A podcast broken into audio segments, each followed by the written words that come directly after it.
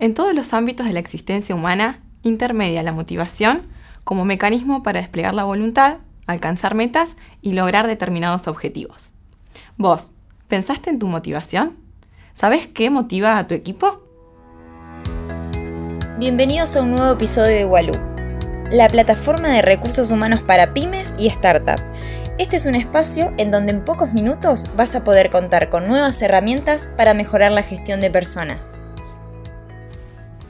Hola, soy Pamela y hoy vamos a ver tres elementos para canalizar la motivación.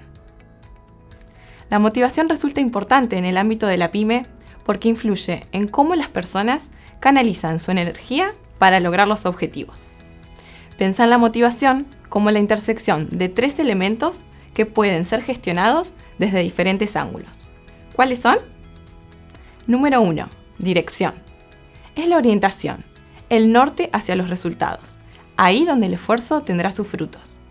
Es fundamental conocer y tener claridad sobre el para qué y cómo nuestro trabajo afecta a los objetivos del equipo, del área y de la organización. Para eso, comunica, comunica y volvé a comunicar. Elemento número 2. Intensidad.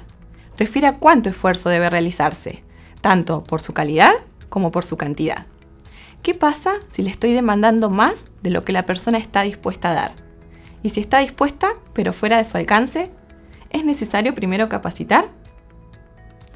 La demanda de intensidad debería ser lo suficientemente ambiciosa como para promover el movimiento y también lo suficientemente realista para que se perciba alcanzable.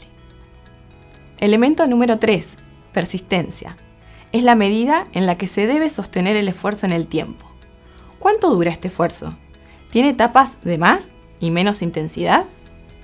Un plan de ruta es una buena herramienta para que cada uno pueda regular su dedicación y llegar a la meta con más aire. Si la ruta es muy larga, definí metas intermedias. Estos tres elementos tienen que estar en balance.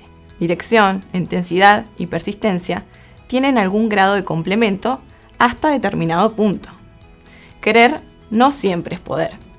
Por ejemplo, si no tengo un desarrollo de competencias suficiente para ofrecer la intensidad necesaria, pero me estimula la dirección y le meto persistencia, puedo compensar. Persevera y triunfarás. Sin embargo, es probable que una gran intensidad no produzca buenos resultados si el esfuerzo no es canalizado en la dirección correcta. Es importante que los tres elementos estén presentes, en su justa medida y que hayan sido conversados. Nos vemos.